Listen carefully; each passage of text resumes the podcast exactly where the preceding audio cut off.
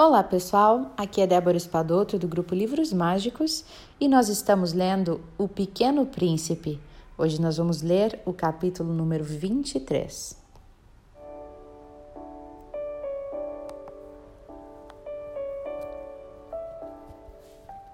Bom dia, disse o príncipezinho. Bom dia, disse o vendedor. E era um vendedor de pílulas aperfeiçoadas que aplacavam a sede. Toma-se uma por semana e não é mais preciso beber nada. Por que vendes isso? perguntou o príncipezinho. Ah, porque é uma grande economia de tempo, disse o vendedor. Os peritos calcularam e a gente ganha 53 minutos por semana. E o que faz então com 53 minutos por semana? perguntou o príncipezinho. Ah, o que a gente quiser, disse o vendedor.